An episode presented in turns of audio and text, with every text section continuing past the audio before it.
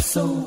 今晚我哋要一起，今晚我做你知己。今晚等我努力試着放膽勾引你。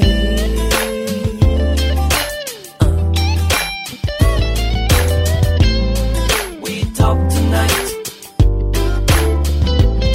我哋試一試佔據咗月餅市場大半壁江山嘅金磚雙黃白蓮月，哎呀，睇下嗱，一講到嗰個金磚雙黃白蓮啊，一睇上去佢個顏色同埋皮啊，嗰啲皮你睇到佢好好薄啊邊個真係佢好薄佢皮好薄，兼且嗰啲油係啊係即係嗰陣外邊掃係啊嗰陣嗯油係啱啱滲出嚟嗰種感覺，哇！好有食慾，啊冇錯我啦，係好我係好怕食嗰啲皮厚嘅月嗯啊餅，但係有啲人就中意喎，因為即係佢覺得誒啲餡太甜啊咁樣，我係寧願食係個咯皮咁樣。但係嗱，我通啊通常食月餅咧，嗯就皮薄餡靚，嗯軟熟，關鍵就係嗰糖漿，嗯煮糖漿啊嗯，整靚個月餅咧，煮完糖漿之後，佢會用一個月時間，嗰啲糖漿自然發酵，嗯直至到出邊嗰啲蜜蜂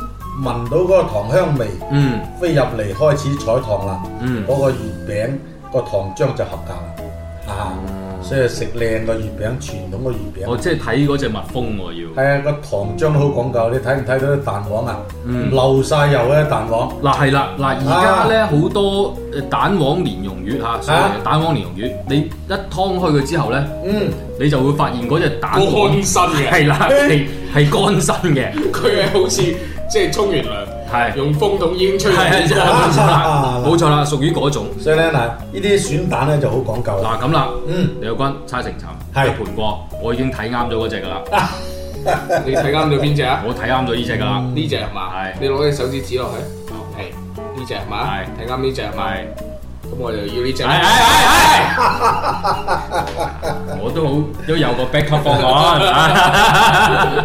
食蛋黃蓮蓉咧，係第一啖一定要品下佢個蛋香味，哦哦哦，同埋佢啲油份，嗯呢個係最講究 點嘅。樣品咧？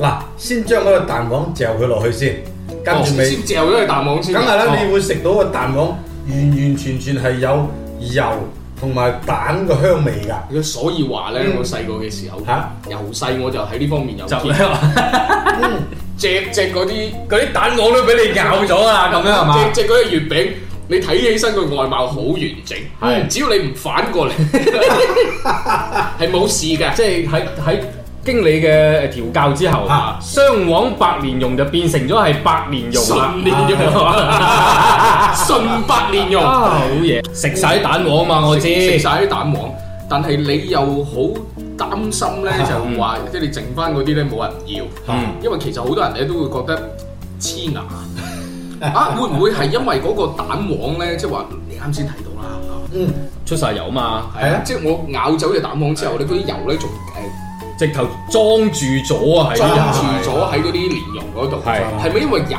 嘅原因而令到佢冇咁黐牙咧？嗱，因為至關鍵咧就選個蛋啦。咁如果係鴨蛋，通常初生蛋咧，生出嚟個誒做個鹹蛋黃咧，未必係咁好㗎。嗯第二、第三竇之後個鹹蛋誒、鴨蛋去做蛋黃，嗯呢、個效果最好啦。通常咧仲會一百斤蛋，揀係啊，即要啊係仲要揀仲要揀揀要蛋曬啊，要啊，第一竇即係第一竇蛋咧，佢啲誒蛋清就好稀㗎。哦，佢個蛋心咧就好細嘅，第二、第三竇打後啲蛋咧就比較靚啦，因為佢本身嗰個色澤度好啦，嗯再加上佢個個頭大啦，第二、第三竇蛋啊，嗯咁然之後咧就一百斤蛋就落三十五斤鹽，啲粗鹽啊，啊啊哦啊！浸佢四十日之後咧，浸四十係啊，日，仲要翻光啊，翻光咧就要將佢攞翻出嚟，再用翻淡鹽水再浸佢四十日。如果你一次過用重鹽浸佢八十日咧，嗰啲蛋黃嘅油佢就會鎖住喺三心度，個月㗎咯好正常啦。浸一批靚嘅鹹 蛋黃，好正常。啊係啊，好正常啊。喎。誒，舅父身你咁樣落去，長此以往唔係辦法㗎你喎。啲生意真你係好咁難樣做啊蝕法，咁點搞啊？嗱，咁你嗱你要食好嘢，又要食到傳統嘅嘢，只有就用時間同埋嗰個工藝流程，咁、嗯你咪食翻啲真係懷舊傳統個月餅到啦，係嘛？蓮子又要連揀糖漿都要講時間啊！糖漿唔發出自己個糖香味，蜜蜂收集唔到個糖漿就未夠日子，啊哈哈哈！哦，個蓮子咧又要細細到係係啊係啊一條心都冇，冇錯啦，流咗就大件事啦。最流咗關啊一條一煲蓮蓉冇晒，餓晒。啱啊！煮蓮蓉啊，你唔好以為求其咁揾只鑊拎我隻九斤重個趴鑊就得 啦，唔得㗎，要點咧？又要揾銅鑊嚟煮嘅，要揾銅鑊，一定要銅鑊。何解銅我鑊咧？會唔會仲重啊？十九斤嗰個係係呢個唔止啊，十九斤呢個一個同鑊，誒叫牛一啊，以前牛以前一講牛一，啊，尺八二尺四，再上就牛一，牛一就代表一米 王，哈哈一米一米大啊，直徑啊直徑一米啊，犀利 啊，啊！有有幾重咧？咁啊，大概重量大概三十五到四十斤到，誒啱你啦，李李先生， 下次舅父新同你拍翻尋味嘅時候，嗰個九斤重嘅拎走先。嚟，我哋而家玩銅鑊， 即係你係愛嚟煮我啫，係嘛？差唔多啦，誒應該可以即係啦，我跳咗隻鑊度俾你拋啊！應該可以 啦，咩意思啊？差唔多啦，差唔多啦。啊！啊咁啊，今次就誒試過呢幾隻嘅月餅，係今年食得到噶啦係嘛？可以，咁啊，呃我哋不如咁啦，嗯，點啊？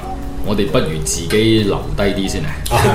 自己留低啲，唔係即係我先 講到明先。其實每年咧，我我自己都有預訂嘅，嗯係啊，我有預訂嘅。誒，即係最好嗰啲朋友咧，嗯，啊，咁樣講好似唔係幾好係啦，。 係啊啦，係啦，係啦，係啦，係啦，誒，其實好多好朋友咧，即係每年都收到我誒，係啦會即係送俾佢嘅啊嚟自舅父新出品 嘅呢個月餅嘅，嗯即係每年都有些許唔同。即係往年我有誒會送一啲菠蘿月，嗯啊神灣菠蘿月俾俾佢哋啊嘅，其他嘅品種亦都有咁樣，係啊，你就可能同我好得滯，嗯，哦哦， 你就可能同我好得滯，係所以我就唔記得咗 你。唔係你啲有，你有嘅，有嘅係啊，你哋切咗少少俾我食我有請佢食，但係我冇請一盒佢食，哎呀 係啦咁。 ，OK 嘅咁，OK 嘅。我我都想即係借喺節目裏邊，即係呢個機會，大家聽到，即係如果假若嚇，假若我真係誒、呃今年唔記得送，嗯嚇、往年又冇送過，嗯係啊，咁以後都唔好啦，就算 啦。即係如果你想要，你自己諗辦法去訂係啦。係有嘅，有渠道，有渠道係。咪？即係因為個工序太複雜，我 估計，我估計佢嘅產量都係唔多嘅唔多唔多唔多你一定要真係早。真係要做嘅呢一啲。定要早，你揾我冇用嘅，因為我嗰啲都送咗俾啲好朋友啦嘛。啊係係係。如果你同我係好朋友，你就唔會等我訂俾你啦，啊，係你啊訂俾冇錯我啊，冇錯啊，係咪先？冇錯啊，係冇咪錯啊，先冇錯啊，啱嘅。啊！呢個邏輯係冇錯噶嘛。啱嘅啱嘅所以如果我冇送俾你，你就唔好再諗啦好。啦好啦，唔好再講好朋友呢個話題啦，係驚住你兜下兜下兜唔到 啦。但我的心每分每刻仍然被他佔有，他似這月兒，仍然是不開口。提琴獨奏獨奏着明月半倚深秋，我的牽掛，我的渴望，直至以後。今夜我們在一起，由李國君工作室精彩呈現。